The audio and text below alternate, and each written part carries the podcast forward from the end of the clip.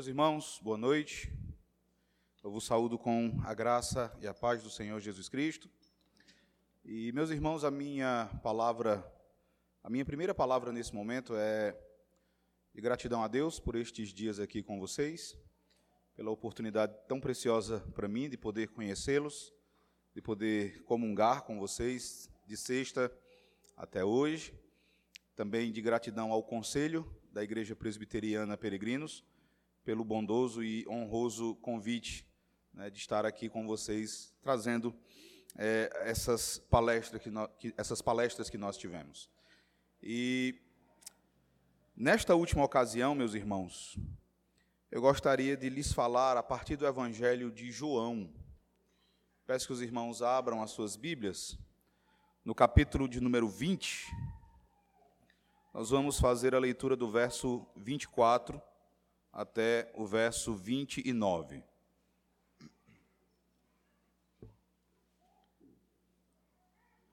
Evangelho de João, capítulo 20,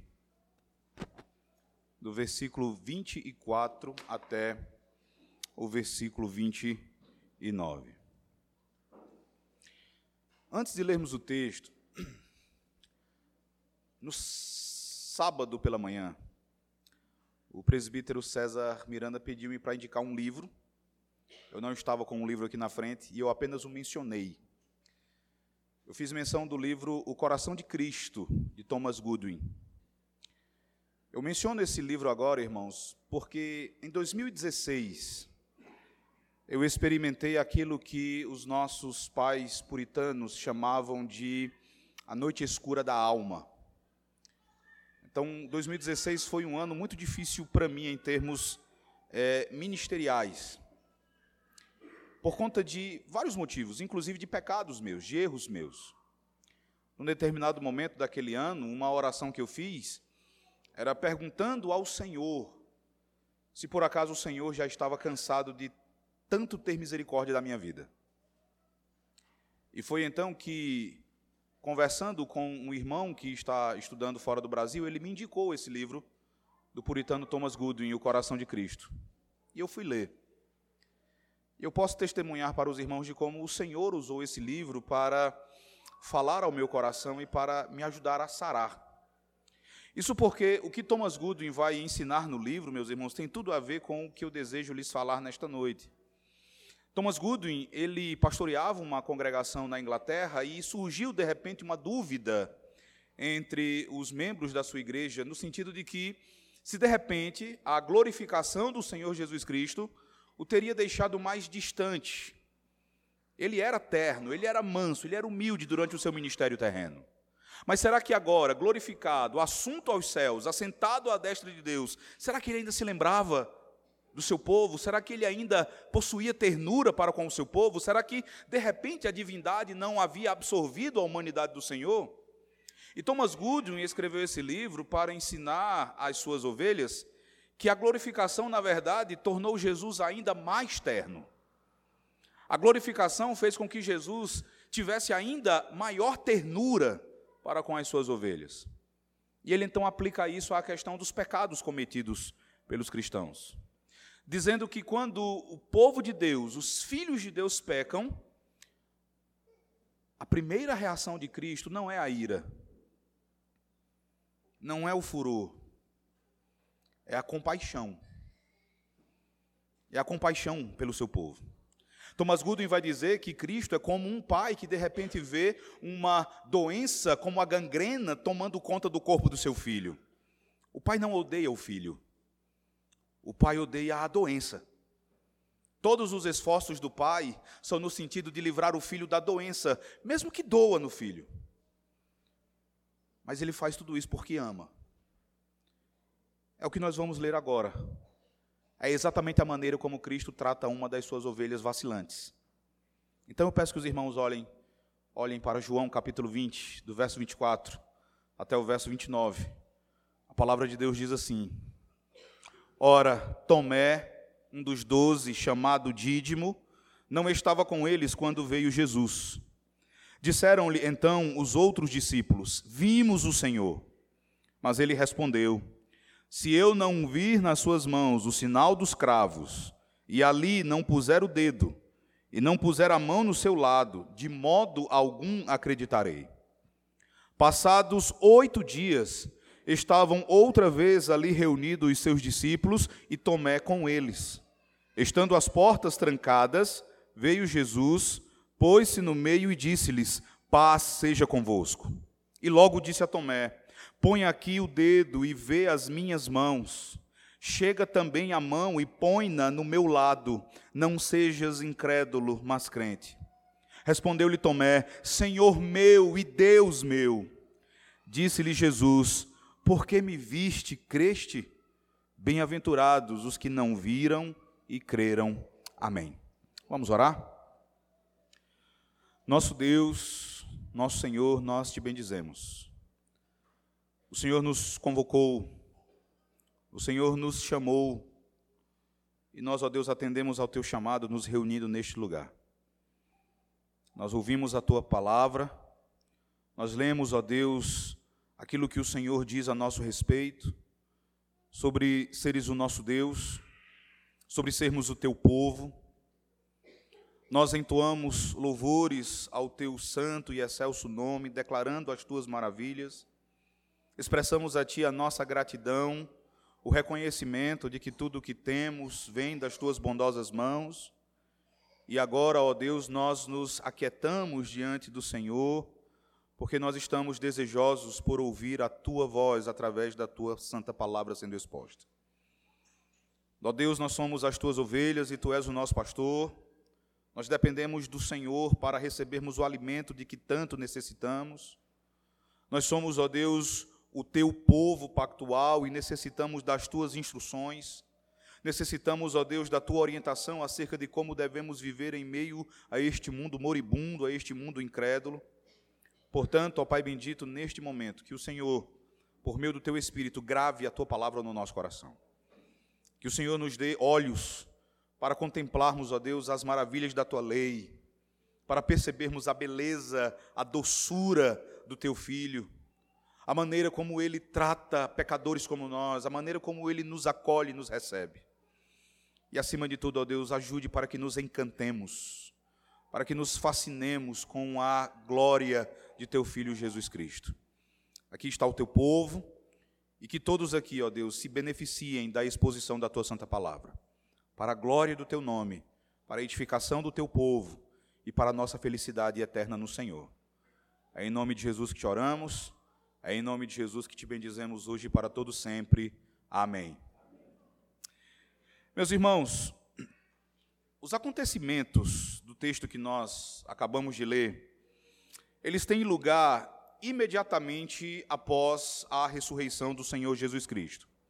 Se você observar o que o evangelista João diz aí no verso 24, acontece exatamente no domingo da ressurreição, de modo que eu peço que vocês voltem os seus olhos até o verso 19, porque os versículos que nós acabamos de ler, eles estão ligados aos versos imediatamente anteriores.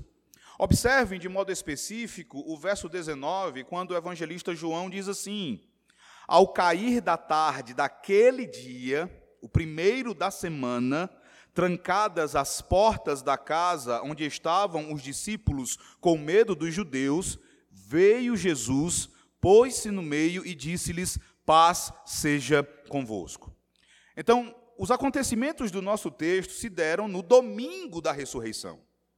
No exato domingo, quando o Senhor Jesus, ele então ressurgiu vitorioso e glorioso dos mortos. De acordo com João, os discípulos eles estavam reunidos em uma casa, eles estavam com as portas trancadas, com medo dos judeus.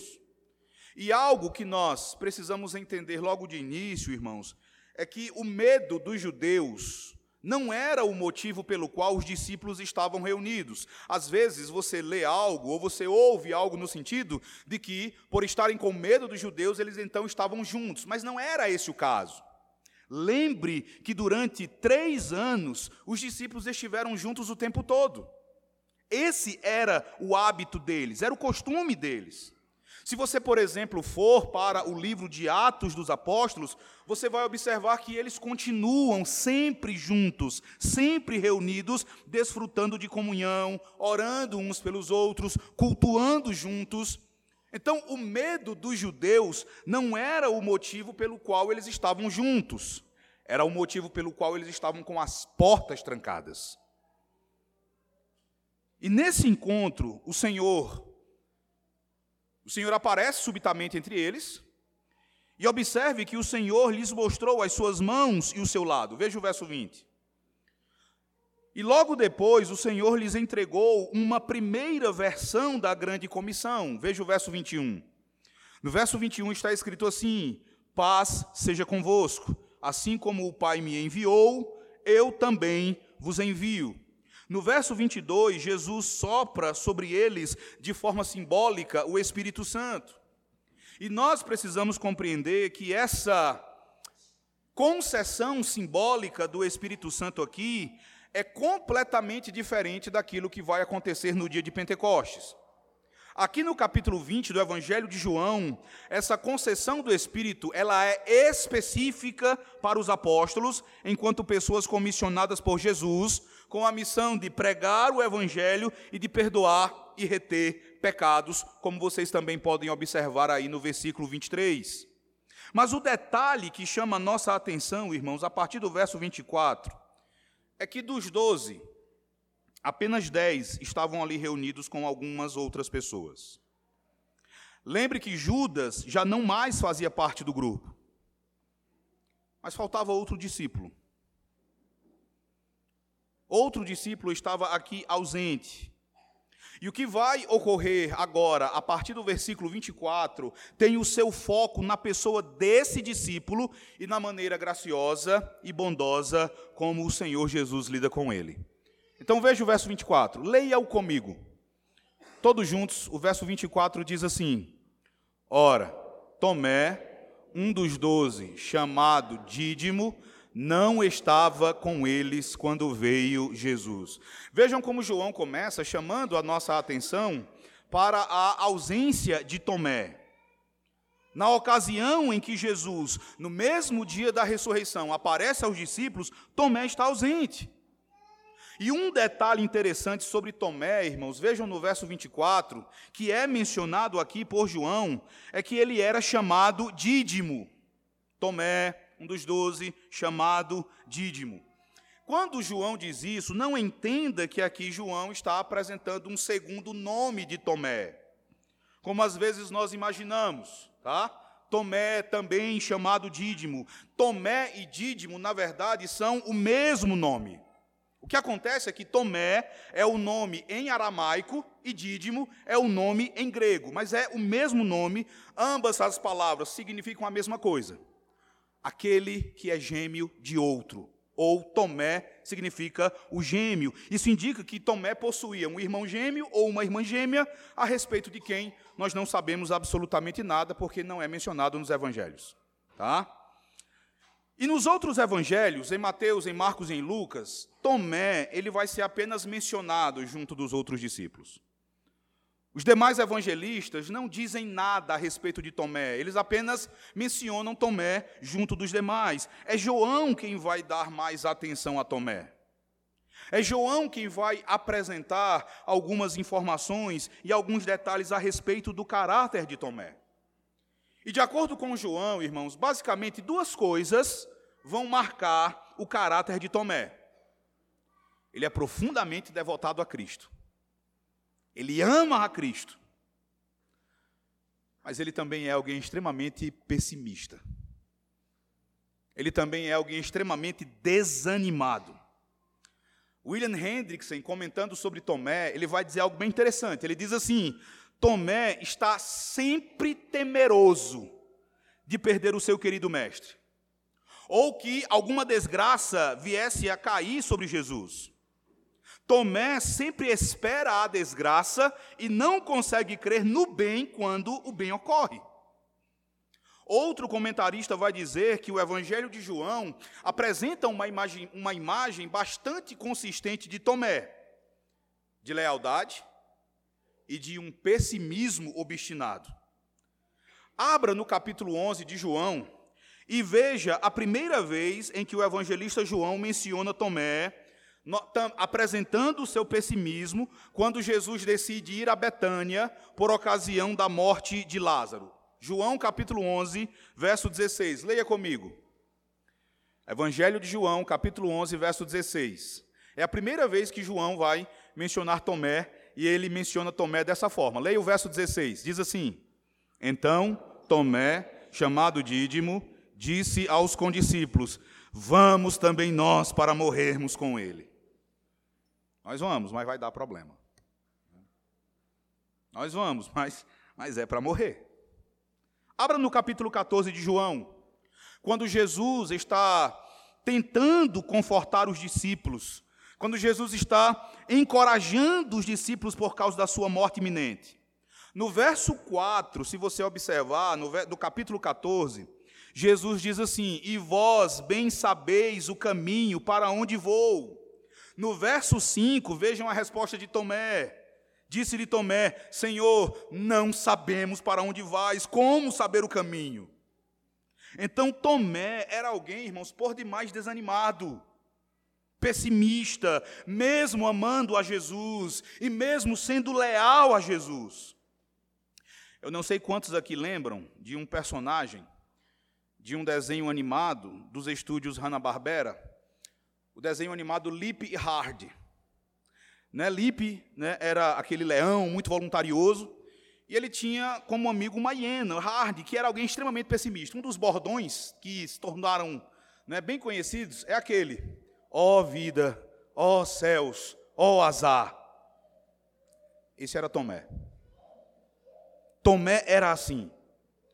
Se você procurar no Google pela pintura A Última Ceia de Leonardo da Vinci, você vai ver Tomé retratado bem ao lado de Jesus. E Da Vinci teve o cuidado de retratar Tomé como uma, com uma expressão muito emotiva de desânimo. Então, isso é retratado até nessa pintura tão famosa.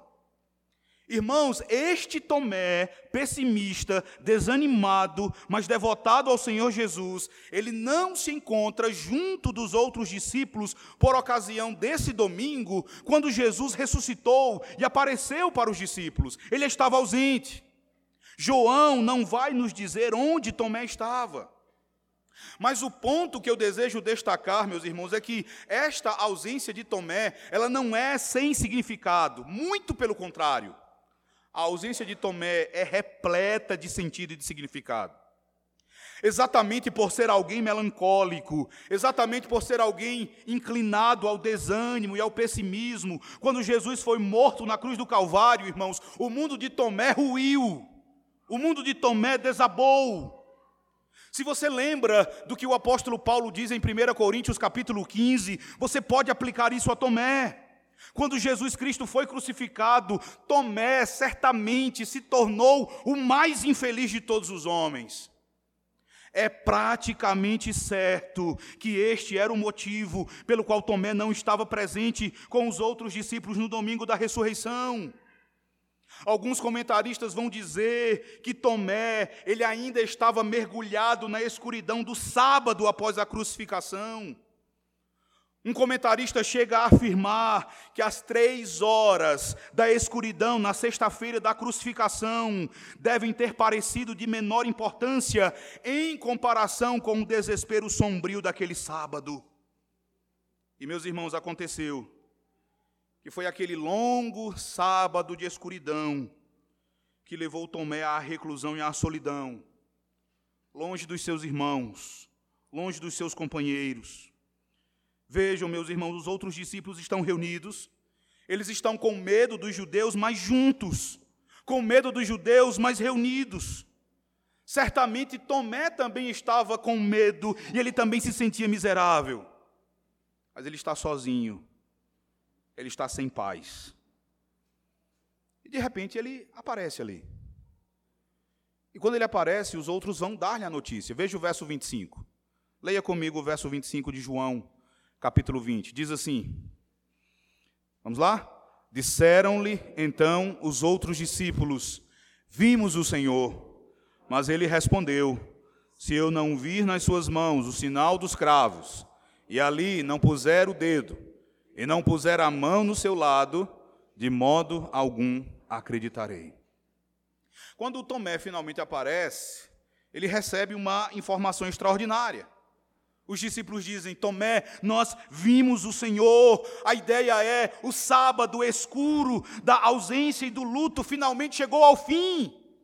A escuridão do seu sábado foi quebrada pela entrada do domingo da ressurreição.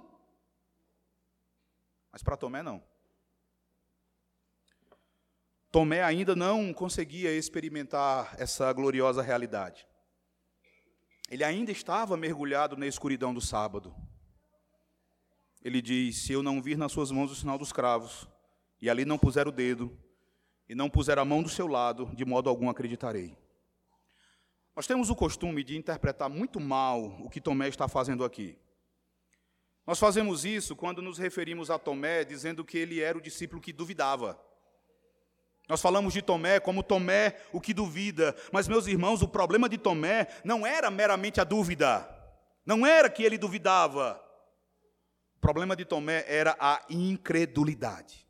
Observem quando no verso 25 ele afirma de modo categórico: de modo algum eu acreditarei. Então o problema dele era a incredulidade. Ele teimosamente rejeitou as boas novas da ressurreição de Jesus. Leon Morris, comentando esse verso, vai dizer que Tomé estava disposto a não ser persuadido pelo testemunho combinado de todo o restante da equipe apostólica. Tomé não podia entender porque todos os outros homens sensatos que ele conhecia bem aceitaram isso. E não importa o quão estúpidos eles tinham sido, Tomé estava decidido a não seguir o exemplo deles. Ele vai dizer: Se eu não vi nas suas mãos o sinal dos cravos, e ali não puser o dedo, e não puser a mão no seu lado, de modo algum acreditarei. Eu quero fazer algumas aplicações aqui. A primeira delas, irmãos, diz respeito a como nós tratamos Tomé. A como nós o tratamos em comparação aos outros discípulos e às vezes em comparação a nós mesmos. Nós precisamos entender, irmãos, que os outros discípulos, eles não eram melhores que Tomé. Nós dizemos assim, olha, Tomé foi o único dos discípulos que só acreditou porque viu. Os outros também os outros também. Os demais discípulos também só creram por causa de evidências, porque tiveram evidências visíveis, palpáveis da ressurreição de Jesus. Abra sua Bíblia no Evangelho de Marcos, no capítulo 16, no verso 10 e no verso 11, você vai ler algo bem interessante. Marcos 16, verso 10 e verso 11. O texto diz assim: observe. E partindo ela, foi anunciá-lo a aqueles que, tendo sido companheiros de Jesus, se achavam tristes e choravam. Estes, ouvindo que ele vivia e que fora visto por ela, o que é que diz o finalzinho aí? Não acreditaram. Veja também os versos 12 e 13. Depois disto, manifestou-se em outra forma a dois deles que estavam de caminho para o campo. E indo, eles o anunciaram aos demais. Leia comigo agora. Mas também a estes dois eles não deram. É no verso 14 que Jesus então aparece aos demais, e o verso 14 diz: E censurou-lhes a incredulidade e dureza de coração. Os outros discípulos, irmãos, eles agiram exatamente como Tomé. E nós mesmos, nós não podemos achar que se estivéssemos ali no lugar de Tomé, nós agiríamos diferente. Nós somos como Tomé. Então, em vez de censurarmos a Tomé, pura e simplesmente, irmãos, nós devemos considerá-lo com brandura, não porque ele não estivesse errado, Tomé estava errado, mas porque nós agiríamos da mesma forma. O nosso coração em nada é diferente do de Tomé. Ao longo da nossa caminhada, Quantas vezes nós mesmos nos portamos com incredulidade? Quantas vezes nós mesmos, diante das promessas que nos são feitas pelo Senhor em Sua palavra, quantas vezes nós mesmos duvidamos? Tomé um retrato nosso. Em segundo lugar, eu quero chamar a atenção de vocês para uma observação feita por alguns comentaristas, no sentido de que, vejam, Jesus apareceu aos discípulos no domingo da ressurreição, e se você observar o verso 26, ele só vai aparecer novamente no domingo seguinte. Este fato, de acordo com alguns comentaristas, é muito importante. Vejam, meus irmãos, Jesus aparece aos discípulos no domingo da ressurreição e só volta a aparecer-lhes oito dias depois, no domingo seguinte. A pergunta com a qual muitos comentaristas vão lidar é: por que não em outro dia da semana? Por que não em qualquer outro dia? E eu acho interessante uma afirmação feita pelo doutor D.A. Carson. Essa afirmação do Dr. D.A. Carson é interessante por ser ele um teólogo batista, adepto da teologia da nova aliança, que é bem diferente da nossa teologia do pacto. Ele não crê, por exemplo, na perpetuidade do quarto mandamento. Ele não crê que o domingo é o dia do Senhor. Mas mesmo o doutor D.A. Carson, ele vai dizer o seguinte, comentando esse texto. Essa ênfase no domingo, no dia do Senhor, pode refletir interesses teológicos peculiares de João. Se os leitores são judeus e prosélitos interessados na fé cristã, isso pode ser uma sutil alusão às origens da adoração cristã nesse dia em particular. Então é interessante que, mesmo um teólogo que não crê no domingo como o sábado cristão, ele entende que a intenção do evangelista João é nos comunicar algo sobre o domingo. Nesse sentido, meus irmãos, o pastor Richard Phillips, um pastor presbiteriano, ele é ainda mais enfático e que isso sirva para a nossa edificação. Ele vai dizer: é possível que Jesus estivesse enfatizando o ajuntamento do seu povo para o culto no dia do Senhor. Dos onze discípulos remanescentes, apenas Tomé não estava presente no ajuntamento da semana anterior, quando Jesus apareceu primeiro. Assim, não é de surpreender que, enquanto os outros discípulos foram fortalecidos em sua fé, Tomé tenha caído em um endurecido estado de incredulidade. A sua ausência da comunhão contribuiu para a sua incredulidade. William Hendrickson é da mesma opinião. Hendrickson vai dizer: teria o Senhor esperado até a noite de domingo, a fim de encorajar seus discípulos a observarem esse dia e não outro como o dia de descanso e adoração? Isso parece ser provável, ele diz. Então, meus irmãos, isto nos lembra.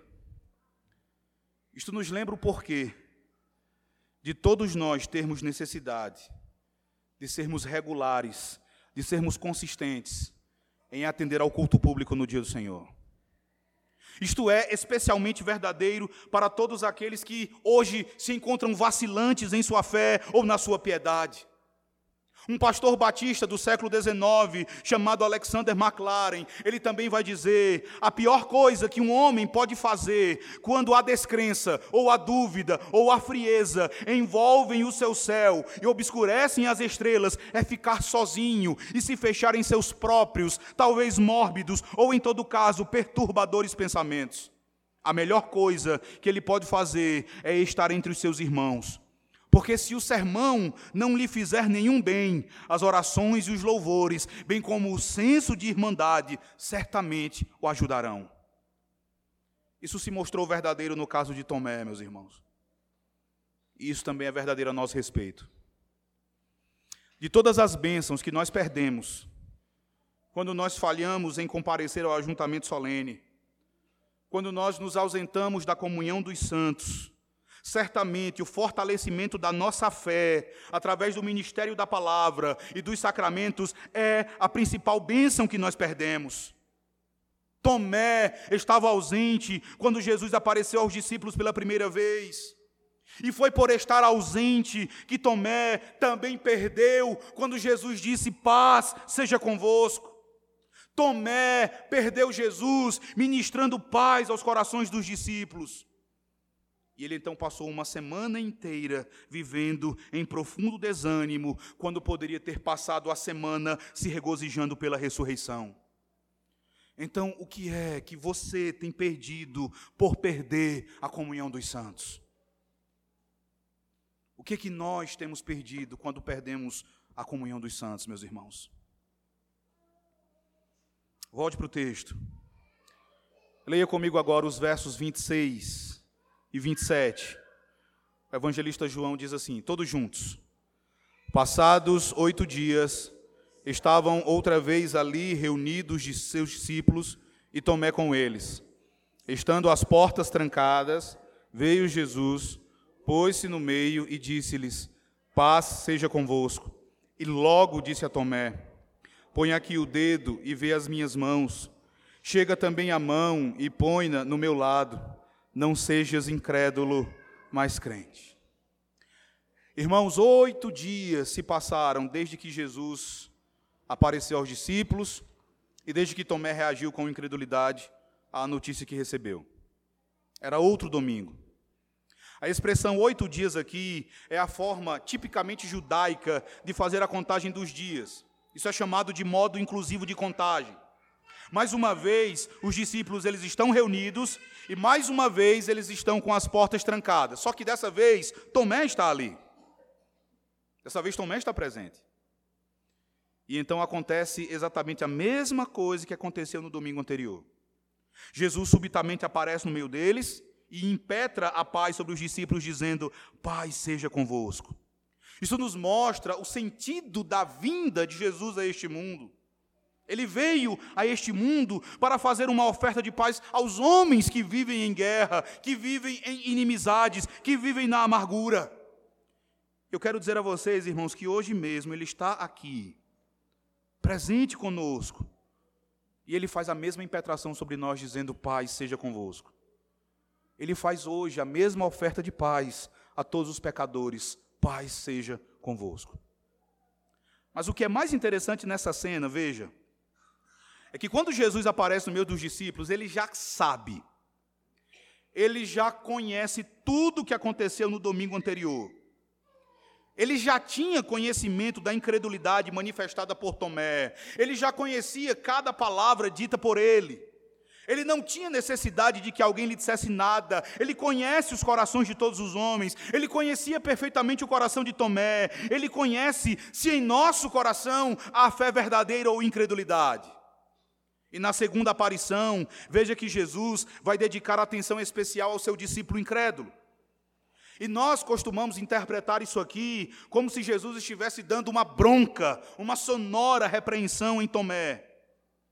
Mas o que você tem aqui não é uma repreensão áspera. O que você tem aqui, irmãos, é uma atitude extremamente bondosa. O que você tem aqui é uma manifestação do amor de Jesus por Tomé. O que você tem aqui é a figura do bom pastor tomando em seus braços uma de suas ovelhas errantes e aplicando sobre essa ovelha o remédio do seu amor. Cada palavra dita pelo Senhor foi embebida em seu amor por Tomé. Veja o verso 27. E logo disse a Tomé: Põe aqui o dedo e vê as minhas mãos Chega também a mão e põe-na no meu lado, não sejas incrédulo, mas crente. Normalmente nós achamos que Jesus disse para Tomé colocar o dedo nas marcas em suas mãos, dos seus pés e no seu lado, apenas porque Tomé disse que se não visse a marca dos cravos e se não colocasse ali o dedo, ele não creria. Em parte, sim, foi por isso. Mas há algo mais profundo aqui. Jesus, veja, ele acabou de impetrar a paz sobre os seus discípulos. Agora, na sua fala dirigida especificamente a Tomé, ele está apresentando qual é a causa da paz que agora nós desfrutamos. Nós desfrutamos de paz com Deus por causa das marcas em suas mãos, em seus pés e no seu lado. Aqui ele está exibindo as marcas do seu sacrifício na cruz do Calvário por causa dos nossos pecados, como fundamento, como a base de toda a paz que nós experimentamos. Mas se você observar, você vai ver que cada afirmação que Tomé faz no verso 25, faça uma comparação entre o verso 25 e o verso 27. Cada afirmação feita por Tomé no verso 25 aqui vai receber uma resposta eterna de Jesus. Aqui você tem a condescendência de Jesus aceitando os termos de Tomé e ministrando ao coração de Tomé. Vejam, meus irmãos, para cada frase dita anteriormente por Tomé, Jesus dá uma resposta específica. No verso 25, Tomé disse: Se eu não vir nas suas mãos o sinal dos cravos. E aí Jesus diz: Vê as minhas mãos. Tomé disse: e eu não puser a mão, e ali não puser o dedo, ao que Jesus responde: põe aqui o dedo. Tomé disse: E não puser a mão no seu lado, Jesus replica dizendo: Chega também a mão e ponha no meu lado. Tomé termina dizendo: De modo algum acreditarei, ao que Jesus responde: Não sejas incrédulo, mas crente. Para cada afirmação feita por Tomé, Jesus dá uma resposta específica. E vejam, meus irmãos, Jesus não está repreendendo Tomé aqui. Tomé disse: Eu não vou acreditar. Jesus vai dizer: Não sejas incrédulo, creia. Aqui estão as razões, creia. Aqui, na verdade, Jesus trata Tomé muito amorosamente. Ele não esmaga a cana quebrada, ele não apaga o pavio que fumega. O bispo J.C. Riley, ele vai dizer: nós não podemos imaginar uma atitude tão provocante e desagradável quanto a de Tomé, quando nem mesmo o testemunho de dez fiéis irmãos surtiu qualquer efeito. Porém, é difícil pensarmos em uma atitude mais compassiva e paciente do que a de nosso Senhor ao lidar com este frágil discípulo. Ele não o rejeitou, ele não o desprezou, ele não o excomungou. Aqui você tem uma demonstração impressionante do amor e da paciência do nosso Senhor. E se você parar para pensar, ele faz com você exatamente a mesma coisa que ele fez com Tomé. Um detalhe muito interessante, irmãos, que você pode observar, é quando Jesus termina dizendo: Não sejas incrédulo, mas crente. Quando ele diz a Tomé isso, não sejas incrédulo, mais crente, ele não, ele não está apenas dando uma ordem a Tomé. Eu gosto do que Calvino diz. Aqui você tem uma palavra criadora. Quando Jesus diz: Não sejas incrédulo, creia. Isso não é só um mandamento, essa é uma palavra criadora. Aqui você tem aquele que é Deus pela sua palavra criadora, ele diz: haja fé. E houve fé no coração de Tomé a partir daquele momento. Você vê isso a partir da reação de Tomé no verso 28. Olhe para o verso 28 e para o verso 29. Leia comigo o que dizem esses dois versículos. Leiamos. Respondeu-lhe Tomé: Senhor meu e Deus meu. Disse-lhe Jesus: Porque me viste e creste. Bem-aventurados os que não viram e creram. Haja fé e houve fé. Os comentaristas vão dizer que nas palavras de Tomé nós temos a mais exaltada confissão de fé que nós podemos ler nas Escrituras. E de fato, irmãos, em todo o Novo Testamento, você não vai encontrar nenhuma confissão de fé, nenhuma profissão de fé tão forte quanto esta dada por aquele discípulo anteriormente incrédulo. A reação de Tomé às palavras de Jesus foi: Senhor meu e Deus meu. Ele confessa aqui o senhorio e a divindade de Jesus Cristo. A palavra aqui traduzida como Senhor, na tradução grega do Antigo Testamento para o grego, é a palavra usada para traduzir o nome de Deus por excelência, Yahvé. Então, quando Tomé diz aqui, Senhor meu, ele está dizendo que Jesus é Yahvé, ele é o seu Deus, Yahvé estava ali, diante dele, encarnado, e isso era assombroso para Tomé. Nós não sabemos se Tomé colocou o seu dedo nas marcas das mãos e do lado de Jesus. Aparentemente bastou ver, bastou ouvir o Senhor para que a sua incredulidade fosse debelada. Ele não tinha mais qualquer exigência.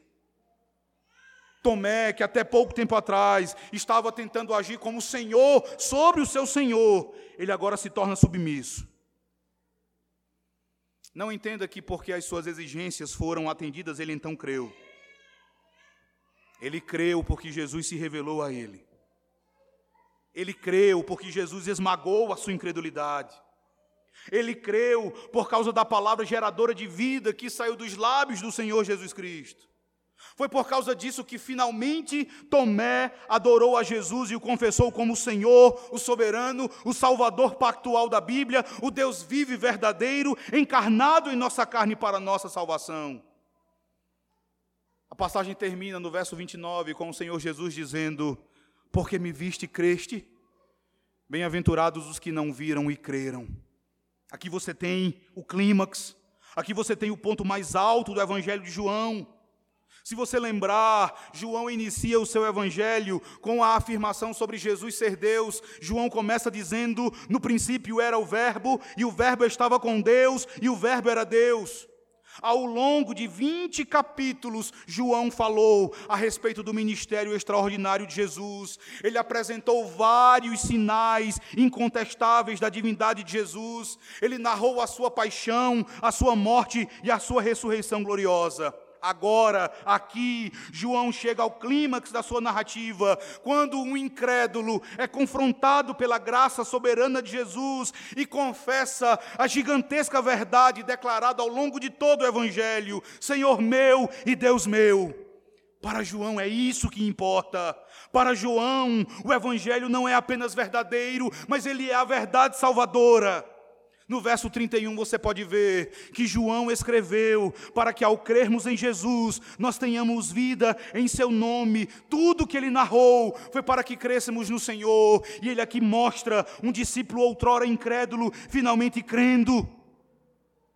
É com esse objetivo em mente que João termina o registro da ministração de Jesus a Tomé com as palavras faladas as palavras faladas por Jesus sobre os discípulos que viriam depois. Porque você me viu, você creu. Bem-aventurados os que não viram e creram. Novamente, aqui você não tem uma repreensão de Jesus a Tomé. Lembre que Tomé não foi o único que creu apenas porque viu. Os demais inicialmente também duvidaram e só creram quando o Senhor apareceu entre eles. Então aqui Jesus não está repreendendo a Tomé. É melhor você entender a primeira parte da resposta de Jesus como uma declaração, e no caso, ele está confirmando a fé de Tomé. E essa declaração, ela prepara o caminho para a bem-aventurança que se segue, quando Jesus diz: Felizes os que não viram e creram. O foco de Jesus, irmãos, está justamente na bem-aventurança ele está aqui dizendo a Tomé e a todos os outros discípulos que milhões de milhões de descrentes seriam salvos sem uma demonstração física da sua ressurreição, mas seriam salvos com uma revelação igualmente poderosa e eficaz por meio das Escrituras. O princípio aqui é: fé que resulta de ver é boa, mas a fé que resulta do ouvir é mais excelente é melhor. Eu quero concluir, irmãos, com quatro aplicações a partir dessa narrativa. E a primeira aplicação, eu gostaria mais uma vez de chamar a atenção de vocês. Mais uma vez, eu gostaria de chamar a atenção de todos vocês presentes aqui para a imensa importância que as sagradas Escrituras dão ao dia do Senhor e de modo mais específico a imensa importância que as Escrituras dão à comunhão dos santos no dia do Senhor. Meus irmãos, nós precisamos notar bem que nós perdemos muito quando nós não assistimos regularmente às reuniões do povo de Deus. Tomé perdeu muito por estar longe da reunião dos santos. Ele poderia estar presente, mas ele estava absorto em sua melancolia, sofrendo, pensando que Jesus estava morto, quando Jesus já havia ressuscitado. Por estar longe dos seus irmãos, Tomé permaneceu sob o domínio daquele sábado de trevas, mesmo quando a luz do domingo já havia brilhado em pleno fulgor. Da mesma forma, você perde muita coisa quando você se ausenta da comunhão dos santos aos domingos. Isso quando você se ausenta sem um motivo justo.